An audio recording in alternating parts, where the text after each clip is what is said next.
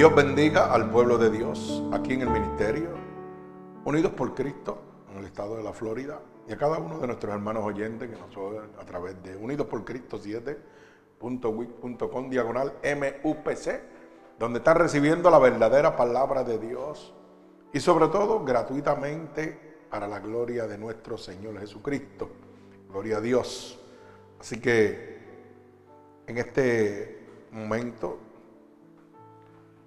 Vamos a levantar un clamor a Dios por esta palabra que Dios ha traído para su pueblo en este momento, ¿verdad? Una palabra que se encuentra en el libro de Hebreos capítulo 11, el verso 1 el verso 30. Oramos, Señor, con gratitud, estamos delante de tu presencia para que seas tu Espíritu Santo de Dios enviando esta palabra como una lanza, atravesando corazones y costados, pero sobre todo rompiendo todo yugo y toda atadura que Satanás, el enemigo de las almas, ha puesto sobre tu pueblo a través de la divertización del Evangelio. Te pedimos que nos uses como canal de bendición, que pongas palabras en nuestra boca para poder ministrarle a tu pueblo aquí como a tu pueblo alrededor del mundo, Padre. Te damos gracias, Señor, por esta poderosa palabra y te pedimos que miles de almas sean convertidas por tu poderosa palabra, Señor. Todo esto, mi Dios, yo te lo pido en el nombre del Padre, del Hijo y del Espíritu Santo. Y un pueblo agradecido de Dios dice, amén. Así que, como dije al principio, vamos a estar en el libro de Hebreos, capítulo 11, del verso 1 al verso 30. Y hemos titulado esta predicación, ¿Qué es la fe? Mi alma alaba al Señor. ¿Qué es la fe? Así que, repito, Hebreos capítulo 11 del 1 al 30. Gloria al Señor. Bendecimos tu santo nombre. ¿Qué es la fe?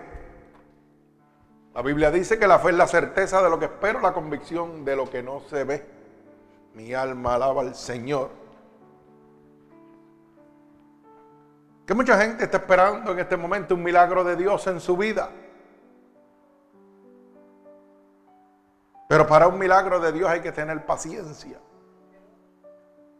Hay que tener conocimiento y hay que tener creencia en nuestro Señor Jesucristo. Así que hermano, este es momento para agradecer a Dios en medio de la adversidad porque la adversidad produce paciencia y la paciencia la gloria de Dios en nuestra vida. Y yo le puedo hablar por testimonio propio, gloria al Señor. Así que nos gozamos. Y ahorita comentaba con mi esposa, ¿verdad? Y antes de irnos la palabra, me decía ella que estábamos siempre dispuestos a traer el Evangelio, aunque muchos hermanos se ausentaran y no vieran a la iglesia. Pero ¿sabe qué? Cada vez que recibimos un mensaje, como el que recibimos de nuestro hermano Carlitos Ochoa, ¿verdad? Para la gloria de nuestro Señor Jesucristo. Eso nos hace entender que no importa realmente si la iglesia está llena o está vacía, si no nos importa las almas que están siendo redimidas y tocadas por el amor de Dios a través de la fe. Y recibimos un mensaje de nuestro hermano Carlos Ochoa que dice, mi nombre es Carlos Ochoa, ya tengo tiempo escuchándolo y sus sermones me han ayudado mucho. Y cuando vemos una foto, él tiene una traqueotomía. O sea que Carlito está esperando su milagro también. Pero quiero decirle que hay un pueblo que está orando, un pueblo que está guerreando, que sus oraciones están llegando al trono de la gracia de Dios, sus peticiones. Y oiga bien lo que le estoy diciendo. Sus peticiones, sus oraciones, sin mencionar en ningún momento ¿cuál es la convención que pueda tener nuestro hermano con Dios? ¿Cuál es la relación que pueda tener? La palabra dice que Dios no rechaza un corazón humillado y contrito. Clama a mí, yo te voy a responder. Esto es porque mucha gente piensa que solamente Dios oye a los pastores o oye a las personas que están bien metidos con Dios. No, hermano, Dios no hace acepción de personas. Y con esto no quiero decir que nuestro hermano no esté encaminado con Dios, sino es un ejemplo. Y quiero que él sepa que Dios está oyendo su clamor, su petición, su ruego. ¿Verdad? Y que de la misma manera que está oyendo ese anhelo de su corazón, así lo oyó Dios conmigo. Pero al tiempo de Dios es que Dios me levantó, me dio salud y me creó en mi vida el propósito por el cual fui llamado para poder dar testimonio del poder y la gloria de Dios en nuestras vidas. Mi alma alaba al Señor. Pero todo esto es basado en la fe. Y la fe es la certeza de lo que espero, la convicción de lo que no se ve. Por eso vamos a leer en el libro de Hebreo, capítulo 11, del verso 1 al verso 30, la palabra de nuestro Señor Jesucristo, para que podamos entender qué realmente es la fe. Dice así la palabra de Dios en el nombre del Padre, del Hijo y del Espíritu Santo. Y el pueblo de Dios continúa diciendo, amén. Es pues la fe, la certeza de lo que espera, la convicción de lo que no se ve. Por ella alcanzaron buen testimonio los antiguos. Por la fe entendemos haber sido constituido el universo por la palabra de Dios, de modo que lo que se ve fue hecho de lo que no se veía. Por la fe Abel ofreció a Dios más excelente sacrificio que Caín, por lo cual alcanzó testimonio de que era justo, dando a Dios testimonio de sus ofrendas, y muerto aún hablaba por ella. Por la fe, Enoch fue traspuesto para no ver muerte, y no fue hallado, por lo que traspuso Dios. Y antes que fuese traspuesto, tuvo testimonio de haber agradado a Dios. Pero sin fe es imposible agradar a Dios, porque es necesario que el que se acerca a Dios crea que le hay y que es galadornador de los que le buscan. Por la fe Noé, cuando fue advertido por Dios acerca de las cosas que aún no se veían, con temor preparó el arca en que su casa se salvase. Y por esa fe condenó al mundo y fue hecho heredero de la justicia que viene por la fe. Por la fe Abraham, siendo llamado, obedeció para salir al lugar que había de recibir por herencia y salió sin saber a dónde iba. Por la fe habitó como extranjero en la tierra prometida como en la tierra ajena, morando en tiendas con Isaac y Jacob, coherederos de la misma promesa. Porque esperaba la ciudad que tiene fundamentos, cuyo arquitecto y constructor es Dios. Por la fe también la misma Sara, siendo estéril, recibió fuerza para concebir y dio a luz aún fuera de tiempo de la edad, porque creyó que era fiel quien lo había prometido. Mi alma alaba al Señor. Por lo cual también de uno y ese ya casi muerto salieron como las estrellas del cielo en multitud y como la arena innumerable que está a la orilla del mar. Conforme a la fe murieron todos estos sin haber recibido lo prometido, sino mirándolo desde lejos y creyéndolo y saludándolos y confesando que eran extranjeros y peregrinos sobre la tierra. Porque los que estos dicen claramente dan a entender que buscan una patria. Pues si, hubieses, si hubiesen estado pensando en aquella donde salieron, ciertamente tenían tiempo para volver.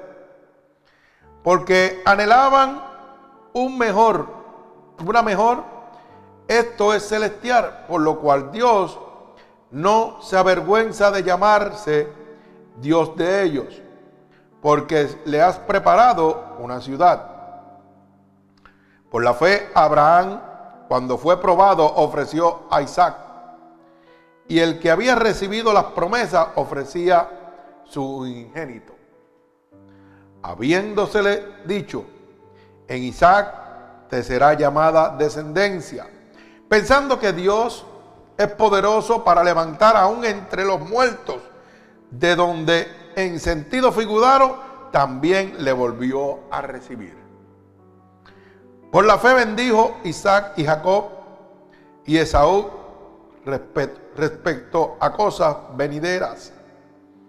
Por la fe Jacob al morir bendijo a cada uno de los hijos de José y adoró apoyado sobre el extremo de su bordón.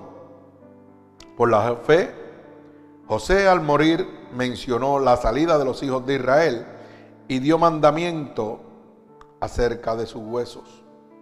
Por la fe Moisés cuando nació fue escondido por sus padres por tres meses porque le vieron niño hermoso y no temieron el decreto del rey. Por la fe Moisés, hecho ya, grande, rehusó llamarse hijo de la hija de Faraón, escogiendo antes ser maltratado con el pueblo de Dios que gozar de los deleites temporales del pecado, teniendo por mayores riquezas el vituperio de Cristo que los tesoros de los egipcios porque tenía puesta la mirada en el galardón. Por la fe dejó a Egipto, no temiendo la ira del rey, porque se sostuvo como viendo al invisible. Por la fe celebró la Pascua y la aparición de la sangre para que él que destruía a los primogénitos no lo tocase a ellos. Por la fe pasaron el mar rojo como por tierra seca. E intentando los egipcios hacer lo mismo, fueron ahogados. Por la fe cayeron los muros de Jericó después de rodearlos siete días. El Señor añada bendición a esta poderosa palabra de Dios. Así que hemos visto diferentes anécdotas por las cuales podemos ver el poder de la fe. Pero un poder el cual nosotros podemos poner en práctica y ver la gloria de Dios si sacamos cinco argumentos de nuestra vida la duda, la excusa, la queja, el temor y el miedo. Ya que la palabra dice en el verso 6 que sin fe es imposible agradar a Dios. Y cuando yo dudo, estoy matando la fe. Usted sabe cuántas personas Dios le ha hablado, pero por su desespero y no tener paciencia han dudado del poder de Dios. Mi alma alaba al Señor. Repito, ¿cuánta gente Dios le ha hablado? Le ha hecho promesas, pero su desespero al no tener paciencia y esperar en Jehová, oiga, los han hecho perder su fe, los han hecho dudar de Dios, los han hecho apartarse de Dios, los han hecho culpar a Dios. Mi alma alaba al Señor. Pero la Biblia dice claramente,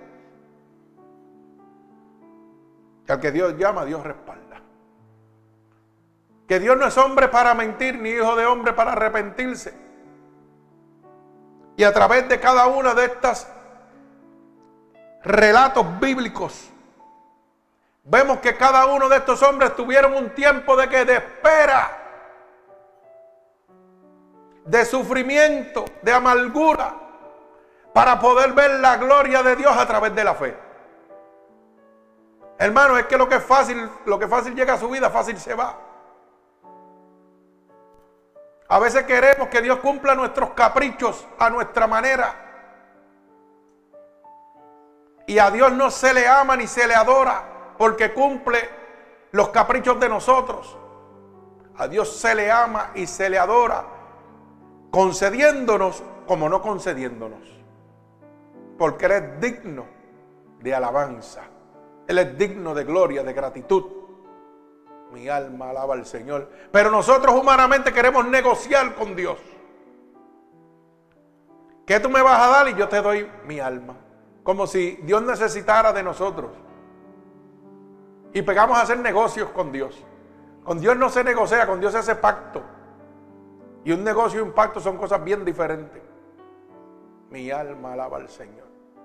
Dios siempre da el primer paso y nosotros nos quedamos rezagados. Pero cuando Dios da el primer paso al llamado de cada uno de nosotros, lo primero que pensamos es que tengo que dejar o que Dios me va a dar a cambio de eso. Mi alma alaba al Señor. Eso no es vivir en fe, hermano. Dice el verso 1 que la fe es la certeza de lo que espera, la convicción de lo que no se ve.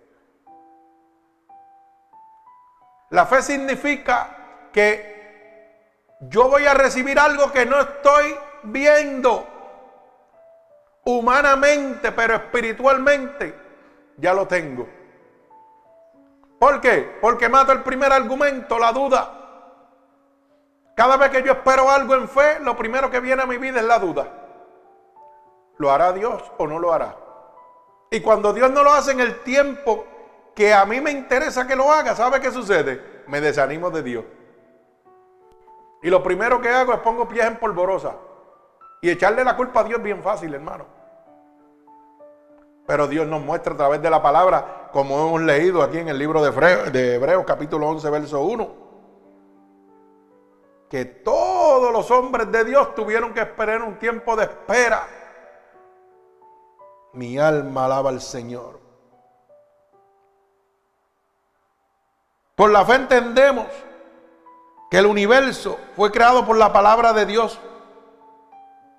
De modo que lo que no se veía fue hecho. Mi alma alaba al Señor. O sea que Dios nos dice que yo no tengo que ver para recibir. Nosotros tenemos que esperar. Y el esperar se llama paciencia. Una de las cosas que el hombre no tiene. Y que es de lo más fácil de perder. Bendito el nombre de Dios.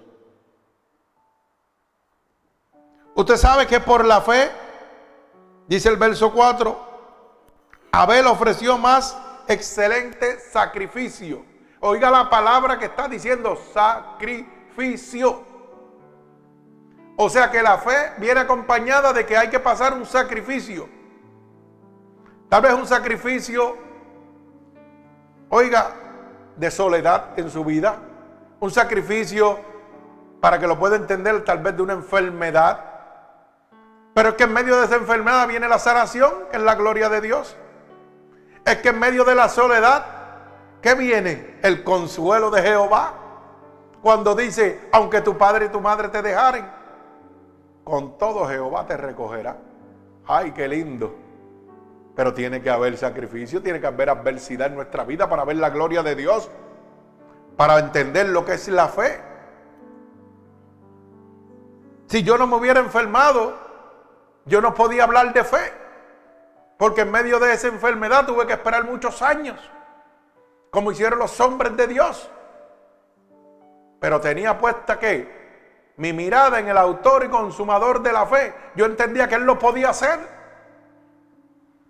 Y lo primero que saqué de mi vida fue la duda. Y no me importa lo que viera, decía, no, Dios lo va a hacer. Y por eso hoy estoy predicando aquí. 18 años después de supuesto estar muerto. ¿Mm? ¿Por qué? Porque Dios un día me habló y me dijo, ¿sabes qué? A Ezequiel le añadí 15 años, también lo puedo hacer contigo. ¿Por qué no me lo pides? Mi alma alaba al Señor. Y se lo pedí. Y aquí estoy predicando. Pero eso se llama fe. Yo no veía mi sanación, pero llegó muchos años después. Pero continué mi carrera sin importar lo que sucedía. Aunque mucha gente en el hospital cuando los iba a declararle palabras de Dios decían, tú estás loco, tú te estás muriendo. ¿De qué Dios tú estás hablando que sana? Por eso es la fe. Declarar lo que no se ve como si fuera para poderla recibir. Lo que pasa es que nosotros queremos las cosas de nuestro tiempo. Nosotros queremos que Dios obre rápido. Y eso no trabaja así, hermano. La palabra dice que todo tiene su tiempo. Mi alma alaba al que vive y reina.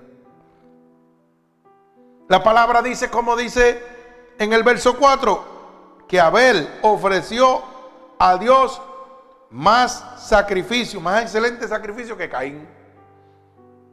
Por la fe, Enoch fue traspuesto para no ver muerte. Oiga, ¿sabe quién es Enoch? El único hombre que Dios sepultó con sus propias manos en el valle de Noah.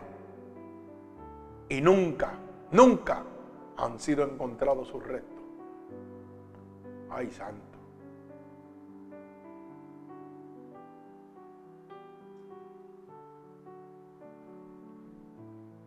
Mi alma alaba al que vive. Oiga, pero dice el verso 6 que sin fe es imposible agradar a Dios. Porque es necesario que el que se acerca a Dios crea que le hay. ¿Usted sabe lo que significa eso? Que es necesario que usted crea que Dios es real.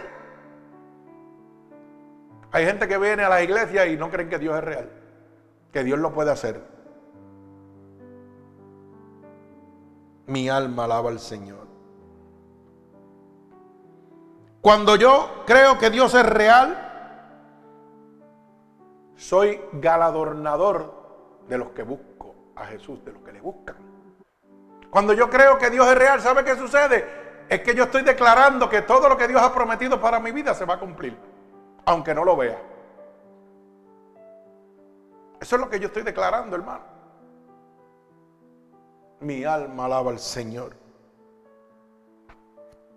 Gloria al que vive y reina. ¿Sabe que por esa fe Noé, cuando fue advertido acerca de las cosas que aún no se veían, dice la palabra, que con temor preparó el arca en su casa, que su casa se salvase. Y por esa fe condenó al mundo y fue hecho heredero de la justicia que viene por la fe. Pero oiga esto, es un sentir normal que en el momento del procedimiento, en el momento del proceso que tú estás viviendo de fe, haya temor en ti. Porque dice la palabra que Noé sintió temor y preparó el arca. Mi alma alaba al Señor. Pero estaba preparando un arca donde qué? Donde, oiga, era imposible porque no llovía. Estaba preparándole en, uno de los montes más altos. ¿Mm? En un monte, en un sitio donde no llueve. Oiga, eso era una prueba de fe tremenda. Porque todo lo ilógico estaba viviéndolo él, pero es que esto no tiene lógica. Si aquí nunca llueve. Y aunque lloviera, no iba a llegar nunca allá arriba, al monte donde estaba preparando esa arca.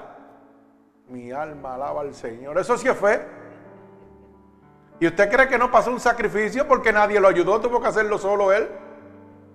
¿Ah? Porque mientras él le decía al mundo lo que iba a pasar, el mundo lo que hacía era burlándose y viviendo a su consuficiencia. O sea que tuvo que pasar un sacrificio de construir esa arca y mire, 40 años, dice la palabra, casi nada. ¿Ah? Estuvo 40 años, hermano, picando palos. Para salvar a una humanidad que no quiso. 40 años y usted se desanima porque Dios le promete una cosa y en un año, en dos meses ya Dios no lo ha cumplido y usted se desanimó. Y usted perdió la dirección. Y lo más fácil es dejar a Dios.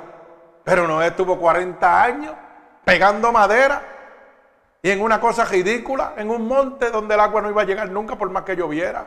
Alaba alma mía Jehová. Pero sucedió lo que era imposible.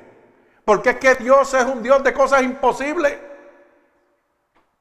La palabra lo dice. Porque para Dios nada es imposible. Lo posible es para usted, lo imposible lo hace Dios. Y Dios hizo lo que había prometido. Porque Dios es un Dios de promesa. Y Dios le dijo a Noé, óyeme, haré un arca y lo vas a hacer en tal sitio, a tal altura. Y vas a recoger animales de cada especie en pareja. Cosa ridícula. Pero Dios se lo había prometido que el diluvio venía y que eso iba a suceder. ¿Y qué pasó, hermano? La promesa de Dios no se cumplió. Pero ¿cuánto estuvo esa promesa para cumplirse? 40 años, hermano. ¿Ah? 40 años para cumplirse esa promesa. La mía estuvo 18 años. Y usted quiere que Dios le cumpla una promesa, oiga, en dos meses, en tres meses, en un año, pero no paga el precio. Usted quiere que Dios le dé, pero usted no le da nada a Dios. Como si nosotros fuéramos merecedores de la gracia de Dios, de la misericordia de Dios. No, hermano, todo tiene un precio. Usted tiene que trabajar para Dios, para ser ganador de las cosas de Dios, para que Dios pueda darle todo lo que le ha prometido. Pero dice que todo tiene su tiempo.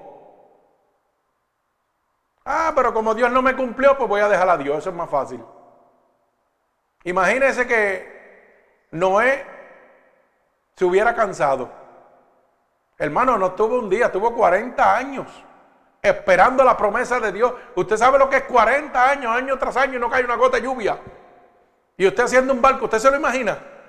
Yo me imagino que él tenía que estar desesperado, hermano. Y mirando, ¿será verdad? No sabrá verdad. Pero su fe era más grande que su sentimiento. Y eso es lo que sucede. Que el sentimiento de nosotros va por encima del razonamiento y de la fe en Dios. Porque nosotros nos movemos bajo la lógica. Pero Dios se mueve en el mundo espiritual, bajo lo imposible. Y nosotros nos movemos bajo lo posible. Yo me imagino, yo humanamente, a los seis meses ya hubiera hecho canto los, los, palos del barco. Sí, de verdad que sí, porque no cae una gota, seis meses, imagínate 40 años esperando. Pero usted se imagina el regocijo que tiene que haber sentido a la misma vez que también sintió sufrimiento porque había un pueblo que estaba padeciendo. Pero el regocijo después de 40 años, ver que lo que Dios había dicho se está cumpliendo. Y que después que lo tardaron de loco, ¿ah? la gente quería montarse en esa arca, pero no podía. Porque dice la palabra que un gran viento fue el que cerró la puerta. No fue Noé, pero la Biblia dice que puerta que Dios cierra nadie puede abrir. Alaba alma mía Jehová. Así que hermano, la puerta está abierta en este momento. No espere que Jehová la cierre. No espere que sea muy tarde. Dios está hablando. Dios está hablando, hermano. Y está hablando con hechos. Bendito el nombre de Jesús. Usted sabe que por la fe, Abraham, el hombre llamado y constituido el padre de la fe, ¿verdad?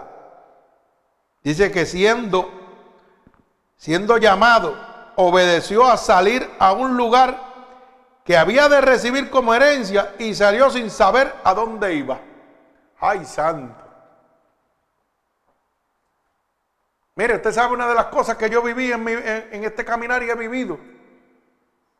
Que cuando a veces oigo la voz de Dios, que Él quiere hacer algo, yo salgo como los locos sin mirar.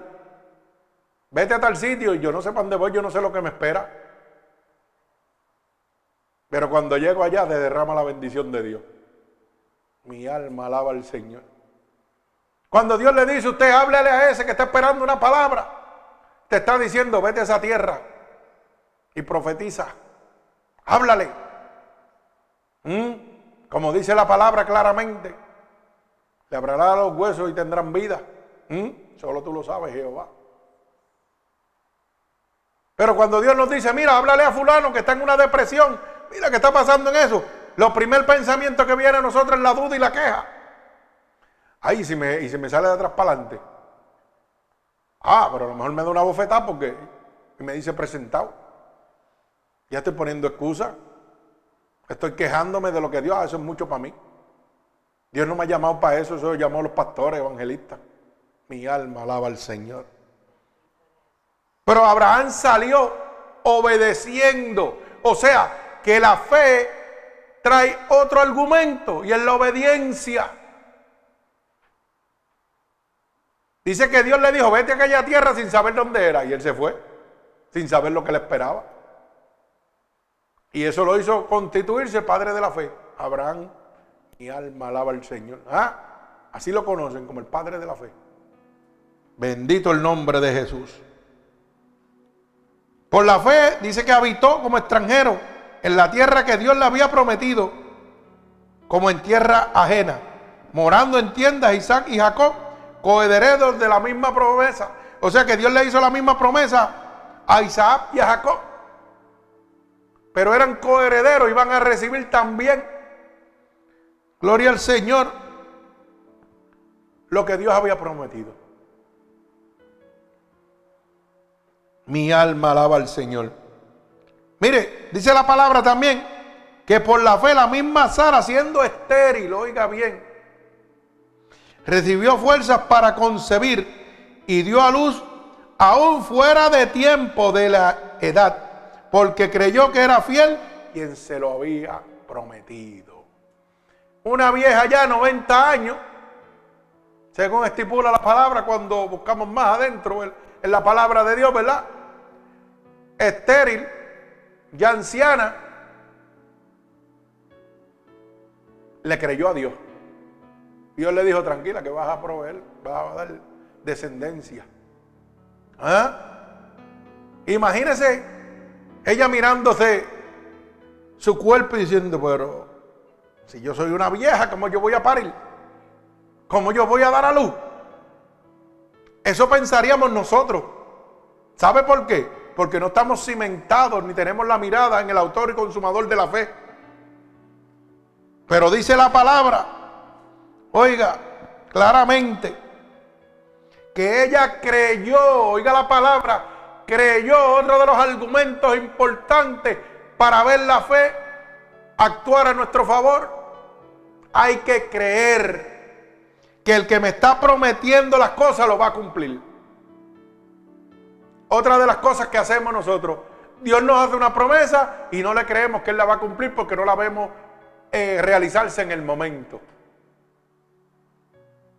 Pero Sara tuvo que esperar 90 años y era estéril para tener descendencia. Y usted se desesperó por seis meses, por un año, por dos años. ¿Ah? Que la promesa de Dios no ha llegado y pegó a dudar y lo dejó. Mi alma alaba al Señor. ¿Cómo es eso? Pero Sara espera 90 años y creyó a lo que Dios había dicho. Noé esperó 40 años. ¿Quiere que sigamos? Mi alma alaba al Señor para que vea lo que es fe. Santo, mi alma alaba al Señor. Yo tuve que esperar un montón de años. Gracias a Dios que no fueron los 90 de Sara. Ni los 40 de Noé. Gloria a Dios. Lo que pasa es que la matemática de Dios es mejor que la mía. Gloria a Dios. Alaba alma mía Jehová. ¿Sabe que para Dios un año es como mil y mil como uno? ¿Y por qué usted se desespera? Dice la palabra, confía en Jehová y Él hará. Pero tampoco lo creemos. Mi alma alaba al Señor. ¿Sabe que Las faltas de fe consumió a ese pueblo que estuvo 40 años. Oiga, había una promesa de Dios iban a una tierra prometida. Y su desobediencia mataba su fe. Y Dios los puso 40 años a darle vuelta, y darle vuelta y darle vuelta. Y no pudieron entrar a la tierra prometida. Dice que la vieron de lejos. ¿Mm? Hay veces que nosotros vamos a ver el milagro de nosotros de lejos y no lo vamos a tener. Mi alma alaba al Señor. Que tenga oído que oiga lo que el Espíritu dice. Parece que no me entendieron. Hay veces que vamos a ver de lejos lo que Dios nos ha prometido, pero no lo vamos a recibir. ¿Mm? ¿Por qué? Por desobedientes. Por la desobediencia. Mi alma alaba al Señor. Por eso dice el verso 13, conforme a la fe murieron todos estos sin haber recibido lo prometido, sino mirando de lejos y creyéndolo. O sea, Dios le prometió, ellos no creyeron, pero después Dios se lo mostró de lejos. Y murieron sin recibir la promesa de Dios. Bendito el nombre de Jesús. ¿Mm? Hermano, la incredulidad mata la fe. Y ese es uno de los argumentos más poderosos que usa Satanás para destruirnos a nosotros. Dios nos promete cosas que no podemos ver, pero sí vamos a recibir. Por eso la fe es la certeza de lo que yo espero, la convicción de lo que no se ve. Mi alma alaba al Señor. ¿Sabe qué? Por la fe Abraham, cuando fue probado, ofreció a Isaac, el que había recibido las promesas, ofrecía a su unigénito.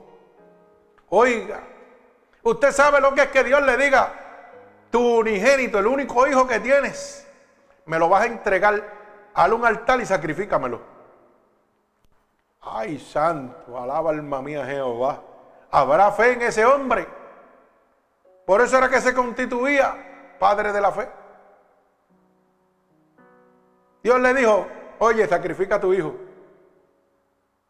Oiga, era el único, el único que tenía su unigénito. Mi alma alaba al Señor. No tenía nada más, hermano, ya viejo. Y cogió a su hijo, fue al monte a sacrificarlo. Y dice la palabra que, que, que vino un ángel y le detuvo. Mire, que no fue nada más que lo puso allí, ya el cuchillo iba, mire, a degollarlo, a entregarle el sacrificio a Jehová. Y un ángel detuvo su mano y trajo también el cordero que iba a ser sacrificado. Eso era fe, hermano. ¿Mm? Eso era fe. Pero nosotros nos desanimamos porque Dios no nos cumple a nosotros. Oiga, pero es que Dios nos prueba Dios nos prueba nuestra fe. Mire cómo probó a, Abraham entregando a su hijo Isaac. Y a nosotros nos dan una pruebita sencilla y ya nos, desilusionamos de Dios. Ya lo dejamos. ¿Mm? Ya Dios no cumplió lo que prometió. ¿Mm? Mire, usted sabe que para aquella época del 2000,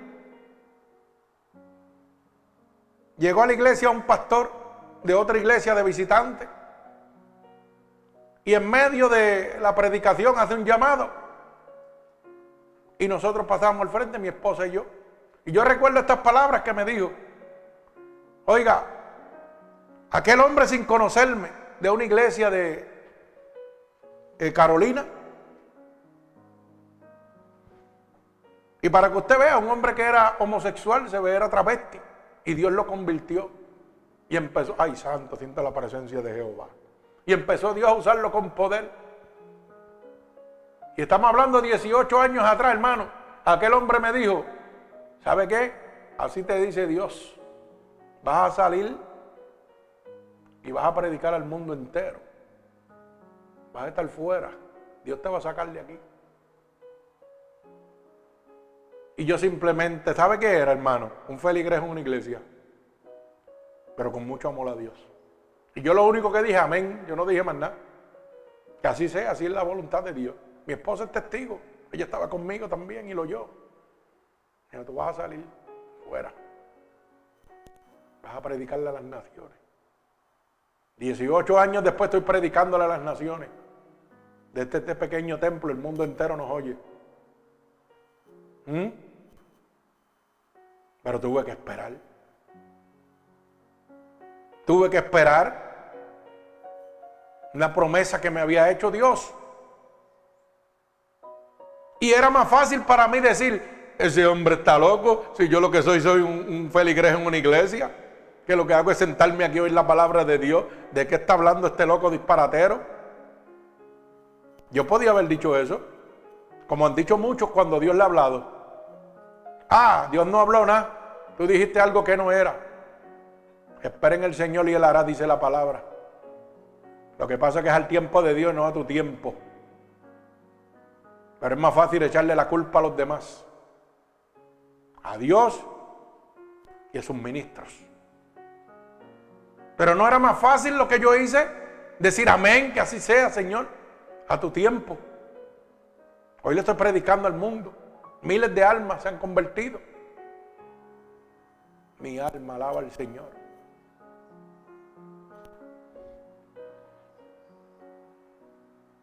Pero por fe, esperé en Jehová. Y él cumplió. Dios me había prometido largura de años a mi vida si yo predicaba su evangelio. Y me lo dijo a través de mi pastor en mi iglesia, muriéndome. El día que caí inconsciente que me sacaron en ambulancia de aquella iglesia. Yo caí inconsciente, hermano, me sacaron en ambulancia del mismo templo. ¿Mm? Pero mi pastor que me predicaba en aquel momento, oiga, declaró una palabra bíblica sobre nosotros. Y yo la tomé mía. Yo dije, gracias Señor. Y me dijo, largura de días y años te voy a añadir si predicas mi evangelio. Ay, santo. Predícalo a tiempo y fuera de tiempo. ¿Sabe lo que significa eso? Que no hay un lugar específico para hablar de Dios. Es donde quiere y cuando Él quiera. Esa promesa la estoy viviendo. 18 años después. Mi alma alaba al Señor. ¿Mm? Y usted se desanima porque Dios no la ha cumplido en 5 o 6 meses, en un año, dos años, tres años. Ay, Jehová. Yo no sé a quién Dios le está hablando en este momento. Pero ¿sabe qué? Dios está hablando claro. Y está hablando con hechos. Mi alma alaba al Señor. Santo Dios. Por la fe, Jacob al morir bendijo a cada uno de sus hijos, de los hijos de José, y adoró apoyando sobre el extremo de su bordón. Por la fe José al morir mencionó la salida de los hijos de Israel y dio mandamiento acerca de sus huesos. Por la fe, Moisés, cuando nació, fue escondido por sus padres por tres meses, hermano, porque le vieron niño hermoso y no temieron al decreto del rey.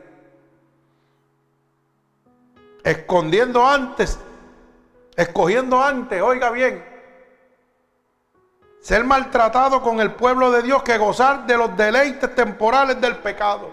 Alaba alma mía Jehová. Aquí es donde la puerca enjoya el jabo. ¿Mm? Sí, hermano, a mí me gusta también tirar mi jefrancito porque para gozarnos, ¿verdad?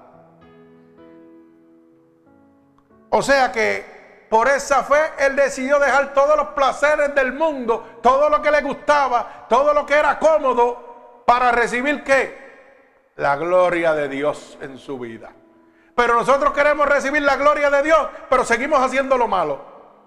No queremos dejar los placeres de la vida. No queremos dejar las comodidades. Ni alma alaba al Señor. Pero Moisés, ¿qué era? Moisés, hermano, era que el hijo de la hija del faraón. O sea que era el papito lindo para que usted lo pueda entender. Era el nene de la hija del faraón, era el nieto de faraón. ¿Mm?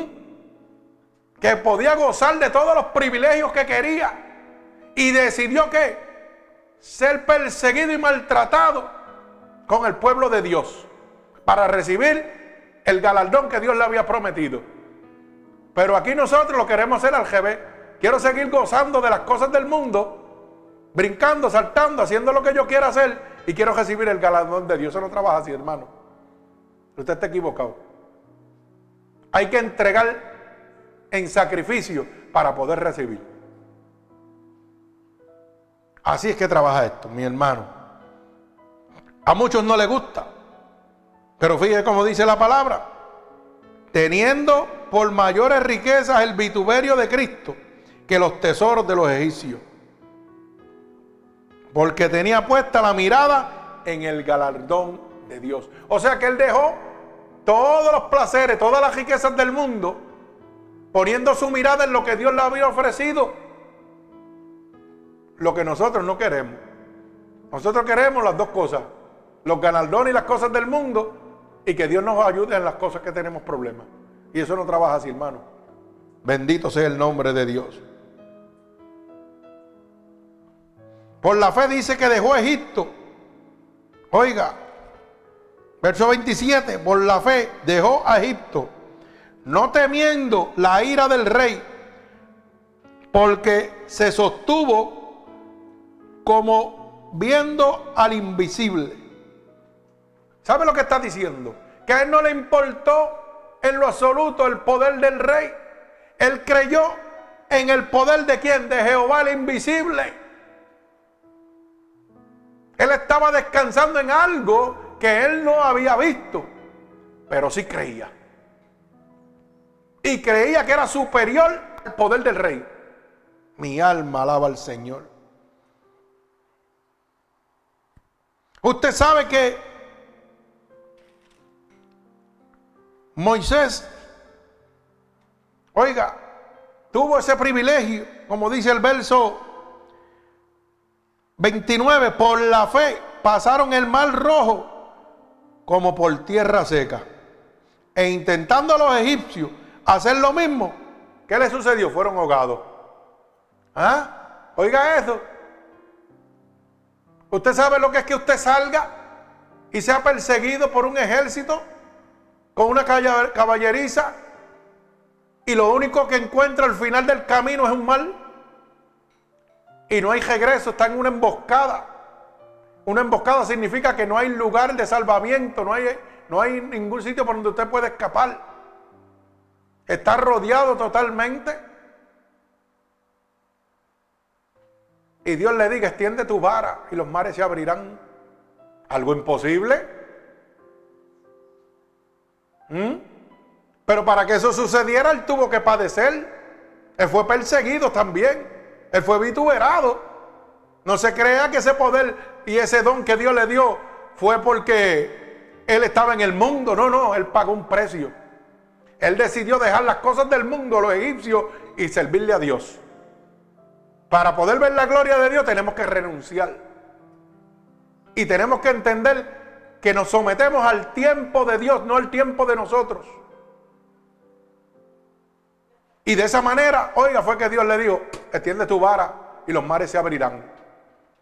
¿Y qué pasó?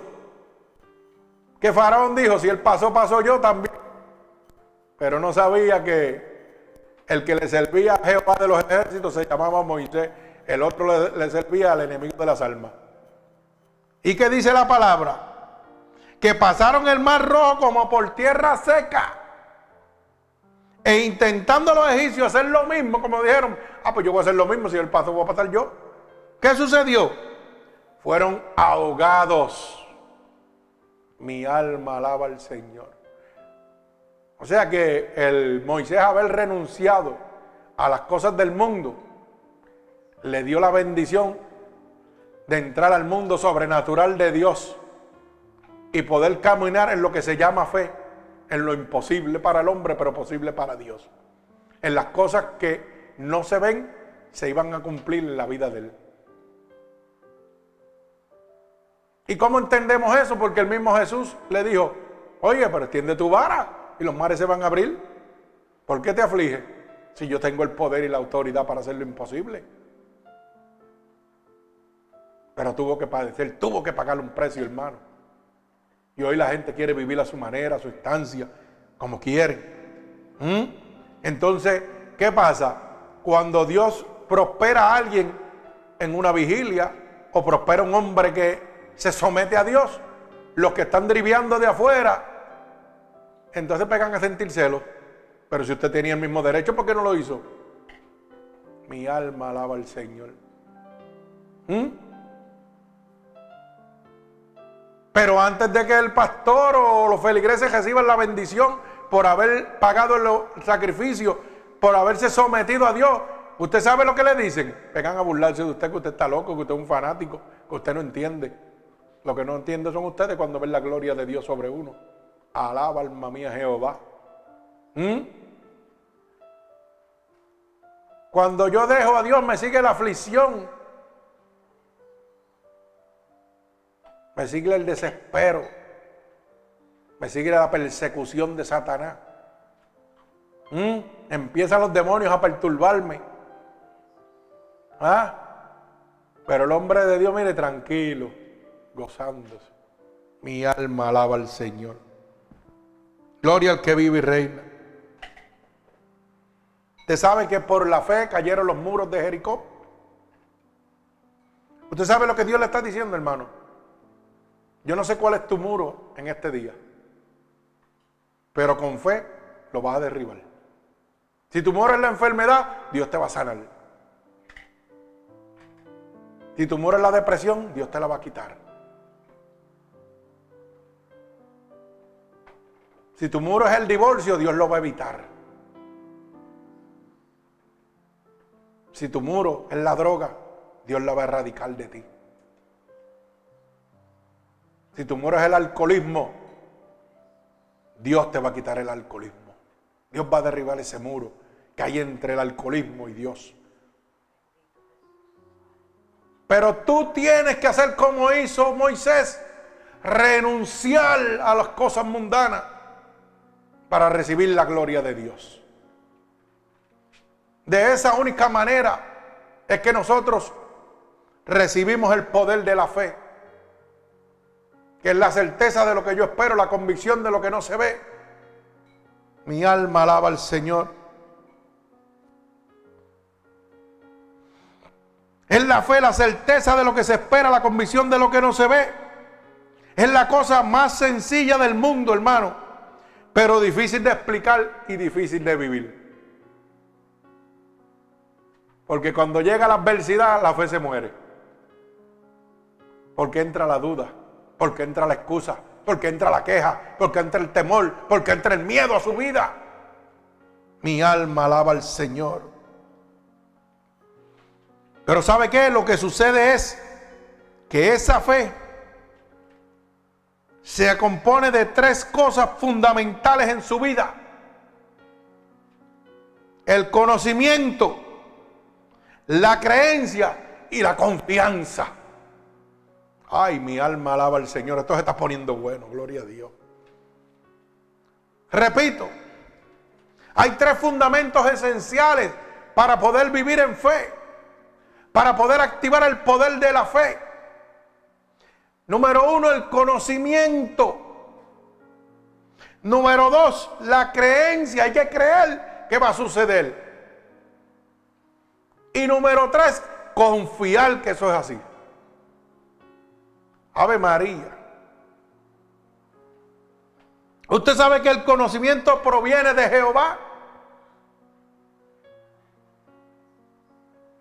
Me parece que no me entendieron. El conocimiento, que es uno de los argumentos importantes para moverse en fe, proviene de Jehová, como dice en el libro de Proverbios capítulo 2, verso 6, verso 7. Repito, libro de Proverbios capítulo 2, verso 6, verso 7, mire lo que dice. Porque Jehová da la sabiduría y de su boca viene el conocimiento y la inteligencia. Ay, santo, mi alma alaba a Dios. Pero ¿cómo voy a tener conocimiento si lo primero que hago que en medio de la adversidad, que viene la prueba de fe, lo primero que hago es dejar a Dios? Lo primero que hago es ya no orarle a Dios. Lo primero que hago es ya no leer la palabra de Dios. Y la Biblia dice que el conocimiento viene de qué? De la boca de Dios. ¿Y cuál es la boca de Dios? La Biblia. Pero lo primero que hacemos es dejarlo. Por ende, ¿qué sucede? la fe va a morir en usted, hermano. Lo dice claramente porque Jehová da la sabiduría. Pero mira lo que dice, de su boca proviene el qué? El conocimiento. ¿Y cuál es la boca de Dios? La Biblia. Y cuando su fe está, oiga, que Dios no le cumple algo rápido, lo primero que usted tiene para el lado es la Biblia. Lo primero que usted hace es dejar de ir a la casa de Dios. Pues entonces, ¿qué sucede, hermano? Perdió el conocimiento. No es que la fe no se movió, usted fue el que no se movió. Usted fue el que cometió el error. Mi alma alaba al Señor. Otro de los argumentos para la confianza en la fe, para ver la fe obrar, es la creencia. Usted tiene que creer que lo imposible va a suceder. Mire cómo dice claramente el libro de Marcos, capítulo 9, verso 23, verso 24. Dice la palabra, Jesús le dijo, si puedes creer, al que cree, todo es posible. Mi alma alaba al Señor. O sea, que la creencia es fundamental para ver el poder de la fe. Mi alma alaba al Señor. Y dice, e inmediatamente el padre del muchacho clamó y dijo, creo, ayuda mi incredulidad. O sea que lo que mata la fe es la que? La incredulidad. Cuando nosotros no creemos que Dios lo va a hacer, matamos la fe. Y dice la palabra que sin fe es imposible agradar a Dios. Pero esa incredulidad, ¿sabe cómo la matamos? En medio de la paciencia. Porque cuando yo le digo a Dios y Dios o Dios me habla, Dios va a hacer esto, ya yo quiero que Dios lo haga la semana que viene. Ah, porque es mi capricho, es lo que yo quiero y lo quiero a mi manera. ¿Mm? Imagínese que yo le hubiera dicho así a Dios cuando me estaba, oiga, yo le creí a Dios porque todos los médicos decían que yo me iba a morir. A mí me desahuciaron en Puerto Rico, en Nueva York. En todos lados me desahuciaron, hermano, la medicina. Pero yo le creí a Dios. Porque Dios me había dicho, predica mi evangelio porque la largura de días y años te voy a dar. Y donde quiera que me metía, ¿sabe lo que encontraba? Una adversidad. Te vas a morir, no puedo hacer nada por ti. No hay nada que se pueda hacer por ti. Ese mesoteloma que tú tienes, eres el único hombre vivo en el mundo. Por la gloria de Dios. Pero todos me mandaron a morir. Pero yo le creí a Dios al autor y consumador de la fe, porque un día me dijo, ¿sabes qué? Predica mi evangelio porque la largura de días y años te voy a dar. Y aquí estoy predicando el evangelio de Dios. ¿Mm? Pero qué fácil es dejar a Dios cuando no te cumple rápido. Pero tuve que esperar años, muchos años. Y en medio de eso, ¿sabe qué? Me estaba muriendo de verdad. Físicamente, pero espiritualmente me renovaba día a día, como dice la palabra. ¿Mm?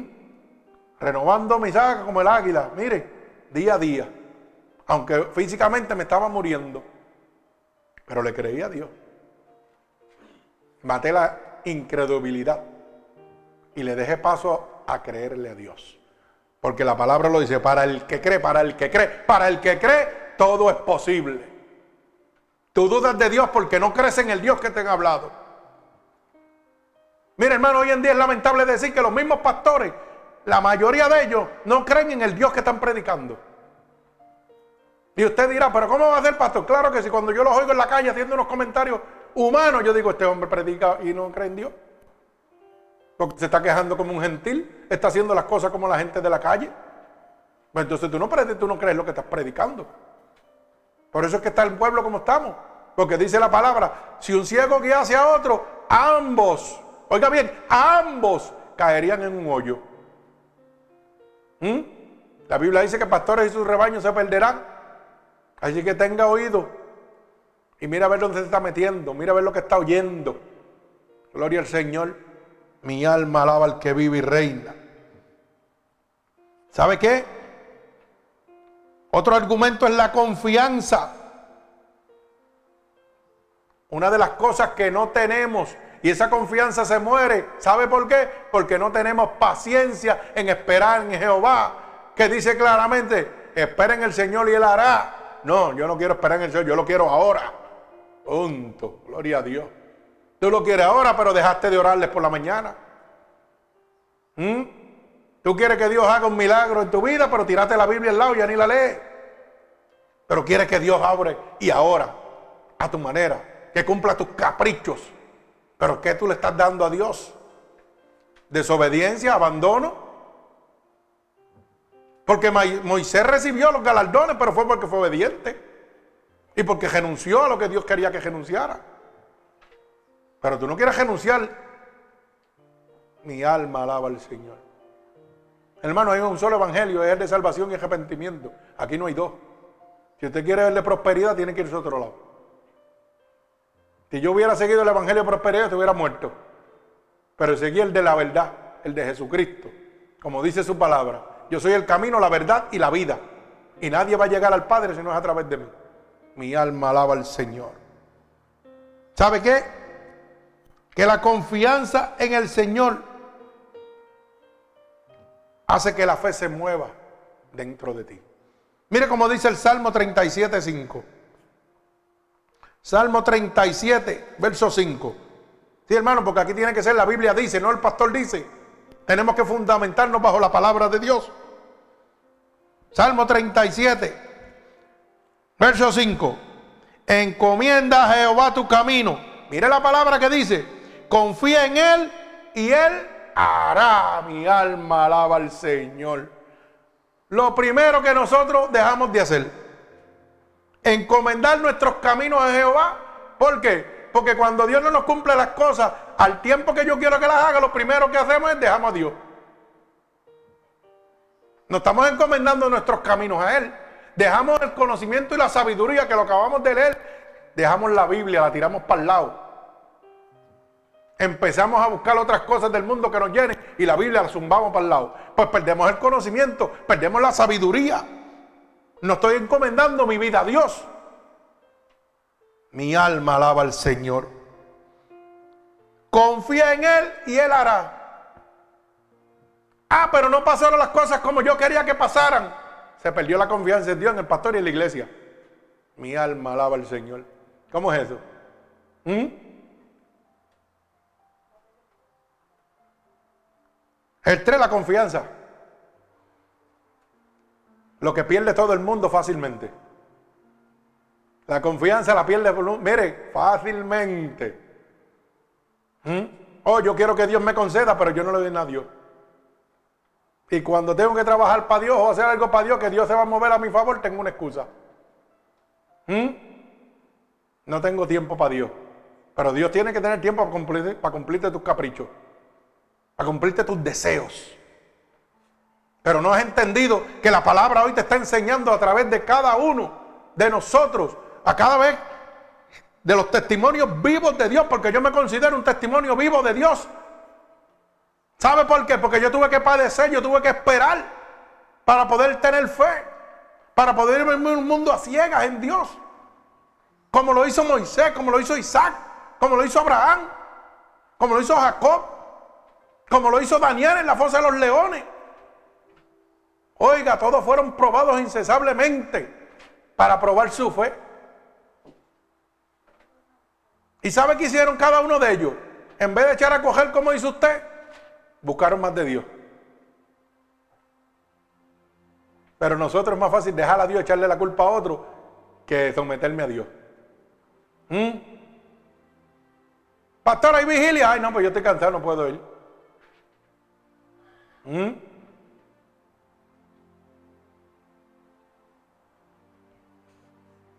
que tenga oído que oiga lo que el Espíritu está hablando, hermano.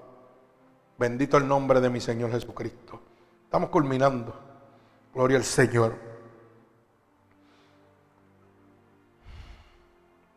Usted sabe que, hermano, hay una pregunta. ¿Cómo creerán aquellos que no han oído? Si yo me callo la boca, si yo no les predico al mundo lo que yo he vivido con Dios, ¿cómo van a creer aquellos que no oyen? Como dice el libro de Romanos, libro de los Romanos, capítulo 10, del verso 14 al verso 17. ¿Cómo pues invocarán el nombre? Invocarán aquel el cual no han creído. ¿Y cómo creerán en aquel de quien no han oído? Hermano, ¿cómo una persona va a creer si usted no le predica la verdad de Cristo? ¿Cómo pueden creer en un Dios que no lo pueden ver si usted no da testimonio de lo que Dios ha hecho en su vida? ¿Cómo van a creer si usted no le habla del Dios que ha transformado su vida?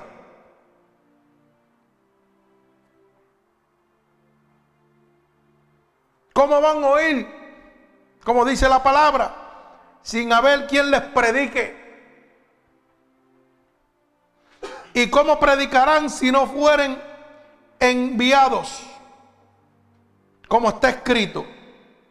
Cuán hermosos son los pies de los que anuncian la paz de los que anuncian las buenas nuevas. A veces la gente me pregunta, pastor, pero ¿cómo usted puede estar tan tranquilo en medio de tanta adversidad? Ahí está la contestación. Qué hermosos son los pies de los que anuncian el Evangelio de Dios. Porque Dios conoce mis necesidades y las suple cada una de ellas. Dice que estando con Él estarán resueltas. Gloria al que vive y reina. Mas no todos obedecieron al Evangelio. Pues Isaac dice, Señor, ¿quién ha creído en nuestro anuncio? Así que la fe es por el oír y el oír por la palabra de Dios. Oiga bien, o sea que la fe llega a nosotros por el oír, ya sea un testimonio de un hombre de Dios. Pero dice, pero el oír la palabra de Dios, lo menos que hacemos porque la primera excusa cuando Dios no nos concede es dejar la iglesia para no oír más la palabra de Dios. Estoy, desilusionado del pastor porque Dios dijo una cosa y no lo cumplió a la hora que tenía que cumplirla. Lo que pasa es que el tiempo tuyo no es el mismo tiempo de Dios, hermano. Y te lo estoy probando bíblicamente. Todos los hombres de Dios tuvieron que esperar años, meses. Y eran hombres que pagaban un precio. Y tú quieres que Dios te cumpla y tú no pagas ningún precio. Lo primero que hace es dejar a Dios. Lo primero que hace es olvidarte de leer la palabra de Dios. Mi alma alaba al Señor, pero quiere que Dios te cumpla. Pero ¿y por qué tú no cumples? Hazte esta pregunta. Tú le exiges mucho a Dios, pero ¿qué le das a Dios? ¿Las sobras, las migajas? ¿Le das el primario, te levantas a las 3, 4 de la mañana cuando Él te habla? ¿Lees su palabra cuando Él te inquieta? ¿Le hablas a la gente cuando están en necesidad? Mi alma alaba al Señor. Contéstate esas preguntas. A ver si eres galardonador de la gloria de Dios, de lo que Dios te ha prometido. Yo siempre he dicho, hermano, Dios hace una promesa a la vida de usted. Pero esa promesa tiene un tiempo determinado. Y ese tiempo lo determina usted con su actitud. O usted atrasa el plan de Dios o lo adelanta. La promesa puede llegar hoy, pero puede llegar en 10 años. Eso depende lo que usted haga hecho en el caminar con Dios. Si usted camina conforme a la voluntad de Dios y Dios ve que usted, mire, oiga, está pagando el precio, créalo que su bendición llega rápido. Pero si usted se retarda, Dios también se retarda. Eso lo vimos entre Pablo y Pedro. ¿Cuántas veces Dios llamó a Pedro? ¿Y cuántas excusas le puso? Y era corajudo. ¿Mm? ¿Y qué hizo Dios? Lo tiró por un lado, le dijo, hacen porque quédate ahí. Y fue buscó un asesino de cristiano a Pablo para que hiciera el trabajo de Pedro. ¿Mm? Pero cuando Pedro, cuando Pedro, cuando Pablo murió, ¿qué sucedió? Pedro tuvo que hacer lo que, lo que primero Dios lo había llamado. ¿Pero qué hizo? Retrasó la bendición en su vida. Eso es lo que usted está haciendo, hermano. Eso nos habla que nosotros adelantamos o retrasamos el plan de Dios, pero no nos vamos a librar de él. Nosotros adelantamos, Oiga, o retrasamos la bendición de Dios en nuestra vida. Mi alma alaba al Señor. Parece que no me están entendiendo. ¿Mm? Gloria al Señor, porque no hay amenes, ni gloria a Dios, ni aleluya. ¿Mm? Sonríe si puede, hermano. Como decía mi hermano Gille, góceselo. Mi alma alaba al que vive y reina. Gloria a Dios.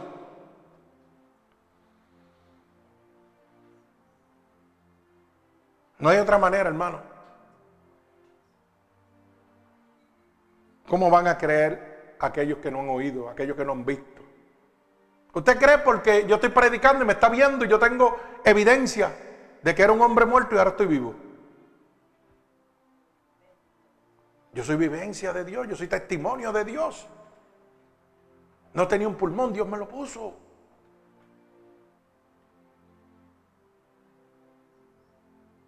Pero si yo me hubiera callado, me hubiera ido al mundo después que Dios me sanó, ¿qué iba a pasar? Usted no iba a creer en Dios porque no tenía ninguna vivencia de que Dios era real. ¿Mm? ¿O no es así? Sencillamente, hermano.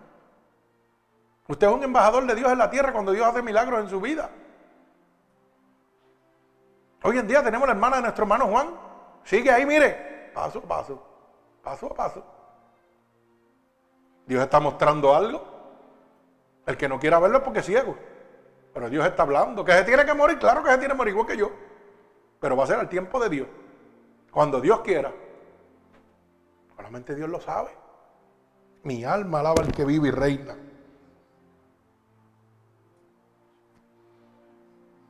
Mire hermano, es necesario saber de un hecho antes de que me sea posible creerlo. Yo necesito saber algo antes para poderlo creer. Alguien me tiene que hacer una historia para yo poderla creer. Matemática sencilla para que lo pueda entender. ¿Usted cree que Dios es real porque yo le estoy hablando y estaba muerto? Porque no tenía un pulmón, pero me está viendo, le estoy haciendo la historia, se lo estoy relatando, se lo estoy diciendo. Me dio un derrame, me dio una embolia, me dio septicemia. Siete veces, estuve muerto, fui al cielo, volví. Usted lo está creyendo porque yo lo estoy testificando y estoy delante de usted. Es necesario oír para poder creer en el nombre de Jehová. Es necesario que usted, ay santo, mi alma alaba a Dios. Es necesario que usted oiga la palabra de Dios para poder creer en ella. Es necesario que oiga todos los testimonios de los hombres de Dios para poder creer en la veracidad de la palabra de Dios. Pero ¿cómo va a creer si abandona la casa de Dios? ¿Cómo va a creer si abandona la Biblia, la boca de Dios? Mi alma alaba al Señor. Santo Dios poderoso y eterno. Cuando la, la palabra dice que la fe entra por el oír y es oír la palabra de Dios. Bendito sea el nombre de Dios. ¿Sabe qué? Es preciso oír para saber lo que de creer. Yo necesito oír, hermano. Es preciso, es importante yo oír para yo saber en lo que voy a creer. Mi alma alaba a Dios. Pero la confianza va de la mano con el conocimiento. No puede dejar el conocimiento, la creencia y la confianza. Andan todos juntos. Bendito sea el nombre de Dios. Por eso dice la palabra, en ti confiará los que conocen tu nombre. Como dice el Salmo 9 y verso 10. Salmo 9 y verso 10. Oiga, Qué lindo es Dios. Dice la palabra, en ti confiarán los que conocen tu nombre. Pero el que no conoce el nombre de Dios no puede confiar. El que no conoce el poder y los milagros de Dios no puede confiar. El que no oye los testimonios de los milagros que Dios ha hecho en la vida de cada uno de sus siervos no puede confiar. Porque es necesario oír para poder creer. Mi alma alaba al Señor. Y dice la Biblia que para el que cree, todo es posible. Pero tengo que oír primero para poder creer. No me voy a tirar a lo loco, yo tengo que oír que lo que ese hombre, ah, dijeron que aquel hombre lo sanó, yo quiero verlo. Ah, pues mira, ahí lo tiene, está predicándote de frente. ¿Mm? Yo quiero oír que aquel pastor que está diciendo, oye, tuve tres horas muerto, fui al cielo y volví. Santo, yo quiero oírlo, yo quiero verlo, a ver si es verdad, pues arranca para acá. Ministerio Unido por Cristo para que lo vea. Estoy aquí predicándote. Yo quiero oír, O ver a ese hombre que dice que le pusieron un pulmón, a ver si es verdad que está haciendo, pues arranca para acá, ministerio unido por Cristo. Y mírame, estoy hablando, estoy predicándote. Aquel hombre que le dio un derrame cerebral, que le dio septicemia, que le dio embolia pulmonar. ¿Mm? Yo quiero verlo, a ver si es verdad, pues ven para acá. Estamos todos los días, todos, todos los domingos, a las once y media de la mañana estamos predicando aquí. ¿Tú quieres ver el poder de Dios? Ven para acá. Escúchanos, óyenos. Porque somos testigos fiel del poder en la fe en Dios. De que Dios es real, Dios sigue siendo el mismo ayer, hoy, por los siglos. El poder de Dios no se ha cortado. Mi alma alaba al que vive y reina. Gloria a Dios.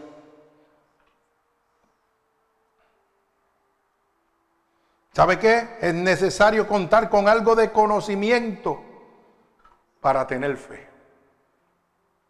Si yo no veo algo, no estoy seguro y no tengo el conocimiento de eso, no voy a tener fe. Pero si no vienes a la casa de Dios, ¿cómo vas a tener el conocimiento? Si el conocimiento viene de la palabra de Dios. Si el conocimiento viene del testimonio de los hombres que Dios ha levantado de la, de la muerte a la vida. De los milagros que ha hecho. Pero es necesario contar con algo de conocimiento Bendito el nombre de Dios para poder tener fe en Dios. ¿Usted sabe qué, hermano? Escudriña las escrituras y aprenderás lo que el Espíritu Santo enseña de Cristo Jesús y de su salvación. Lee la palabra de Dios. Ahí está todo, el principio y el fin, el alfa y el omega. Y vas a aprender todo lo que necesitas saber del Espíritu Santo de Dios de su poder, de su gloria, de su misericordia, de su amor. Pero también vas a saber de su, de su castigo, de su represión. Porque nada más te enseñan que Dios es amor, pero no te dicen que fuego consumidor también. Mi alma alaba al Señor. Aquí hay de los dos sacos, hermano, para llevar y para traer. Bendito el nombre de Jesús. Es necesario, hermano, que el que se acerca a Dios crea que hay y que es galardonador de los que le buscan. ¿Usted sabe lo que significa eso? Dios le está diciendo, como dice en el verso 6 del libro de Hebreos capítulo 11, verso 6, pero sin fe es imposible agradar a Dios, porque es necesario que el que se acerca a Dios crea. Hermano, el que se viene a la casa de Dios el que viene a buscar de Dios tiene que creer que Dios es real. Que no es simplemente que me voy a congregar en un lugar para pasarla bien y se acabó. No, yo tengo que creer que Dios es real. Que lo puedo sentir, que me puede sanar, que me puede liberar. Que puede romper los yugos y las ataduras que Satanás tiene sobre mi vida. Yo necesito creer que Dios es tan real para cumplirme todas las cosas que son imposibles para el hombre, pero son posibles para Él. Por eso dice, es necesario que le creas que Él es real. Mi alma alaba al Señor. Y después que tú tengas esa certeza de que Dios es real, ¿sabe qué? Tienes que creer dentro de ti que eres merecedor del premio que Dios tiene para ti. Y estamos hablando de la salvación. Estamos hablando del arrepentimiento. Mi alma alaba al Señor. Tienes que entender que tú eres galardonador de cada una de las promesas de Dios. Voy a servirle a Dios porque Dios es real, Dios es verdadero, no es una historia, no es una falacia, no es un cuento, es real. Y lo que Dios me ha prometido, yo tengo derecho a recibirlo. Ese es mi galardón si yo le sirvo. Dios ha prometido que me va a sanar. Amén, gloria a Dios. Dios me va a sanar.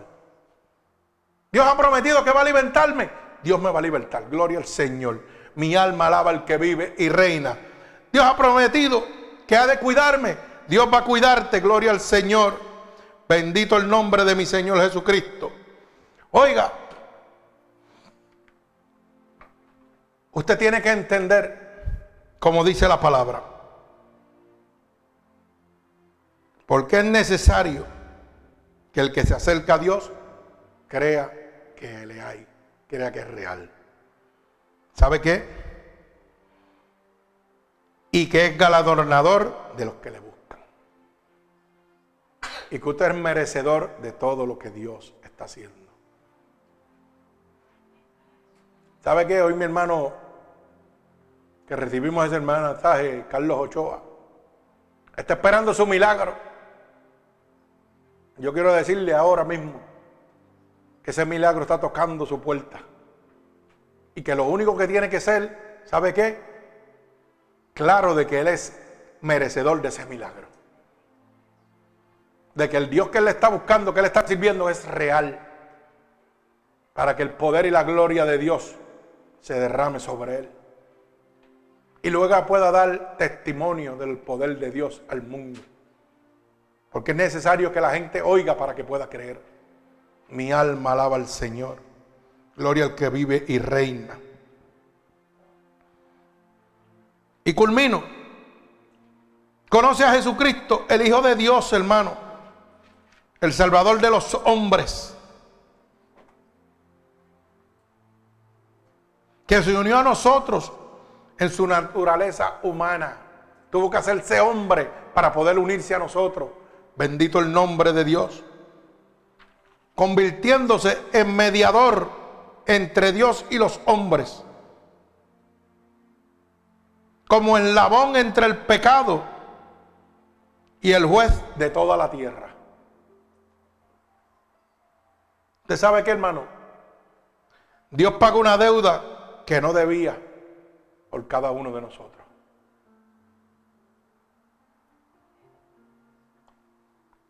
Hasta Dios tuvo que dejar su reinado para hacer bendición para nosotros, para convertirse en un intercesor, un mediador entre el pecado y el juez. Por eso la palabra dice, para abogado tenemos para con el Padre Jesucristo, el Hijo de Dios. Hizo lo mismo que hizo Moisés. Tuvo que dejar su reino para venir a un pueblo que estaba condenado. Eso hizo Dios también. Envió a su Hijo para redimir a un pueblo que estaba condenado. Él pagó una deuda, hermano, que no tenía por qué pagarla.